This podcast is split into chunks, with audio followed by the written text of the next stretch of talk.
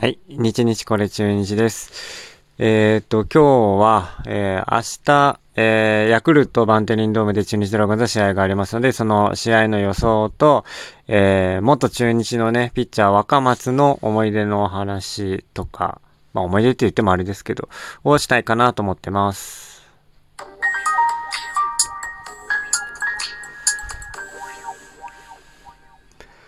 はい。えー、明日の予想ですけど、中日、えー、明日というか、ね、4月10日ですね。えー、明日は、えー、中日ドラゴンズ対ヤクルトスワローズ、ドアンテリンドームで試合があります。予想先発が発表されています。中日は柳、ヤクルトは、えー、ライアン小川ですね。が先発投手となってます。で、えー、まあ、僕の試合予想ですけど、明日はね、えっ、と、よくて引き分け。で、まあ負ける確率の方が高いんじゃないかな、と、ちょっとネガティブな予想をしてしまってます。はい。で、これの背景なんですけど、まあまず柳。柳ね、あの、前回すごい良かったです。えー、8回無失点だったかな ?95 球だったかな？うん。えっ、と、すごいいいピッチングしました。なんか記事によると、えっ、と、プレートの踏み位置を、えー、11勝した時、だから2年前かなと同じところに戻した。で、それがなんか、あのー良くて、ラインが良くなったのかなあのー投げる球筋のね、が良くなって、えーっと、この前は抑えれたという話が出てましたと。はい。で、柳がね、あのー、2回連続でいいピッチングできるかどうか、あの、個人的には甚だ怪しいかなと思ってます。うん、基本ね、名古屋ドームはね、あの、ピッチャー有利なんですけど、柳に限ってはね、あんまそんな印象ないんですよね。名古屋ドームでも結構ね、先制点を取られたりしてるんで、今の中日打線だと先制点取られると、えー結構もう辛すぎるので、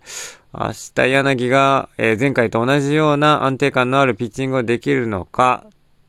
えーフォアボールを出さずに、えー投げれるのか、コントロールよく投げれるのか、えー先制点を取られないか、えーここが、えー守れることが、えもしかしたら勝つ、え条件になるんじゃないかなと思ってます。はい。で、なので、えっ、と、柳の出来が、え予想できないというのが、まず、明日負けるんじゃないかという予想の一つ。で、えっ、と、あと、もう一つは、えーライアン小川の出来ですね。はい。えー、小川ね、えっ、と、防御率は基本良くないんですけど、あれね、神宮球場が本拠地だから、えー、まあ、すぐね、ホームランになっちゃうから、あれは防御率悪いと思うんです。で、えっ、と、ライアン小川ね、あの結構、球の勢いがあって、えっ、と、内角にバンバンバン投げれるんですよね。うん。で、結構そういうタイプのピッチャーは中日バッターすぐ差し込まれるんで、特にね、平田なんかね、もう内角に投げられて打ち返えないですね。ボンフライみたいなイメージがすごいあります。はい。なので、まあ、安倍もね、あんまり前に飛ばせないので、そういう勢い、バンバンバンバン内角に勢いよく投げられると。あの、今の中日打線、本当に、えっ、と、なんだっけ、ホームランがね、ビシエドの1本だけなので、12試合 ?1 試合戦って、えーなので、一発の怖さが全然ないって、もういろんな球団から思われてるんですね。で、まあ、小川もそうだと思います。そういう気も、メンタルで投げ込んでくると思います。要するに常に攻めの投球ができるわけですね。なので、あの、全然、え近いところも投げます、投げれるし、あのね、これからの一発が怖いバッターが結構並んでるってなると、あの、外側へのアウトコースへの配球とかちょっと多くなったりして、っていう感じでね、なんか、割と最新のコントロールミスないように最新の注意を払って投げることになるんで、ピッチャーが疲れちゃって、で、それが持たなくなり、えっ、と、結局打線がつ、えー打線に捕まるという傾向がよくあると思うんですけど、新の場合はそれが発生しないですから、まあ、なぜなら打線がもうすごい低調なので、あの、調子悪い人ばっか、もともと打力が弱い人ばっかというところもあるので、えっ、と、それがないかなと。片やビシエドがいないという状況で、大島ぐらいしかね、安定感のある、計算のあるバッターはいないということなので、まあ、なので、小川のね、出来がよっぽど悪くない限り、フォアボールで自滅とか、エラーで自滅ね、あと、ヤクルトの守備陣で、で、自滅ということがない限り、まあ、負けが近い、あの、負けという確率の方が高いのかなと思ってしまいます。はい。で、えっとね、あの、意外に、えっと、ヤクルトは、えー、中継ぎが勝ちパターン1パターンしかないと思うんですけど、えっと、しっかりしてるんですよね。マクガフと、去年ホールド王かなんかのあの、清水と、あと最後石山。石山もね、結構あの、息のいいまっすぐ投げるんですよね。ああいうタイプ中日打てないんで、うん、フォアボールで、フォアボール崩れるの待ちみたいな感じになっちゃうんで、このね、3人が結構しっかりしてますと。なので6回まで投げればいいっていう状態になります。で、今日は試合がなかったので、中継ぎ陣多分どんどん使ってくると思うんですね、明日は。なので、えっ、ー、と、まあ、そういった意味で先制点取られたら負けですね。ほぼ。なので、柳の出来にかかってる。で、中日が勝つには、えっ、ー、と、小川の出来にもかかってるというところになります。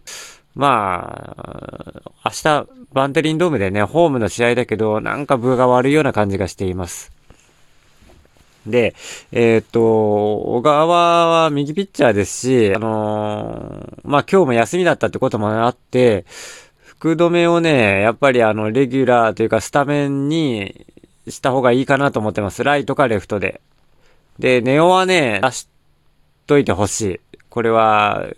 まあ、しょうがないですね。そこはアウトになってもしょうがない。あの、ぜひ平田は変えてほしいですね。福留選手にね、変えてほしいかなと思います。これでね、せめてもの違いが出てくるんじゃないかなと思います。で、あと、えっ、ー、と、記事では、あの、ライデル・マルチネス、あの、えっ、ー、と、よかったら、2軍でね、あの、投げ始めてるんで、よかったらすぐ上げる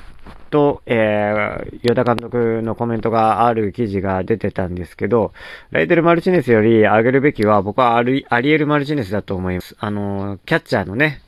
アリエル・マルチネスです。で、アリエルは、えっ、ー、と、キャッ一軍に上げて、キャッチャーさせるんじゃなくて、アリエル上げるんだったらちょっとまあ、ネオは下げて、レフトで守らせる。か、あの、一塁ね、うん、をやらせる。っていう風にしてほしいなと思います。そうするとね、結構あの、あの人、バッティング結構良かったですから、去年2球部ぐらい確か打ってるんで、うん。そういうチーム編成をしてほしいかなと思います。で、えー、っとね、というので明日の予想でしたと。で、あのー、あとね、もう一個、アジェンダに出した、あの、若松のお話ね。元中日の若松というピッチャーがいましたというお話。これね、あの、昨日ちらっと若松って単語を、えー、ですね、あの、トークにしましたら、あの、日がたまさんからですね、えっ、ー、と、若松大好きでしたえー、話題にしてくれて嬉しかったですっていう、えっ、ー、とね、お便りいただいたんですよ。ちょっとね、わ、若松をね、ご存知の方がいらっしゃって、もうそれだけでもすごい僕もね、嬉しくてですね、ちょっとなので若松の思い出話をちょっとしたいかなと思ってます。で、若松ってピッチャーね、本当に若くして10勝を挙げたんですね。それがいつかというと、あの人は、えっ、ー、と、高校で入ってきたんですよ。高校卒業で入ってきて、えっ、ー、と、あのね、高卒で入ってきて、ちょっとね、今ね、ウィキペディア調べます。確か、これね、谷重監督時代なんですよね。えっ、ー、とね、今調べますと、えー、2013年から中日にいましたと。で、1軍初とは2014年。この時に7試合登板しています。で、投球回数は16回。で、2015年、だから3年目にね、大ブレイクしたんですね。3年目に23試合投げて10勝4敗。でね、ここ、この時ね、新人を取るんじゃないかと思ったんですよね。防御率がね、2.12で、あのね、投球回数が140回、140イニングで、あとね、3イニング投げれば、あのー、あれだったんですよ。規定投球回数で、この時ね、もしかしたら防御率1位取れるんじゃないかとかって思ってたんですね。うん。で、本当何が良かったっていうと、昨日も言ったんですけど、あの、チェンジアップね、チェンジアップがすごい良くて、もうこのチェンジアップって、まあ、ストレートのとほぼ同じ振りで、えっ、ー、と、落差があって、だからストレートのタイミングでバッターは振ろうとするんだけど、なかなか球が来なくて、落ちて、空振りして、えー、しちゃうという球種なんですよね、チェンジアップって。で、これが得意球で、もうね、その時は、当時すごかったですよ。バッタバッタ三振取ってましたから。でも、あの、ストレートがね、そんな速くないんですよ。140キロ出る時がたまにあるぐらいな感じのピッチャーで、えっ、ー、と、ただね、あのー、その10勝した時は、あの、ストレートも勢い良くてっていうところで、あの、ストレートが走ってたから、チェンジアップが生きて、えー、それで、大ブレイクできたと。で、2015年ね、大野が、この時ね、確か11勝かなんかして、で、若松が10勝して、逃げた投手が2人いるんですね。だけど B クラスだったという、まあ、これはちょっとあの、采配を文句言われてもしょうがないかなっていう時代だったんですけど、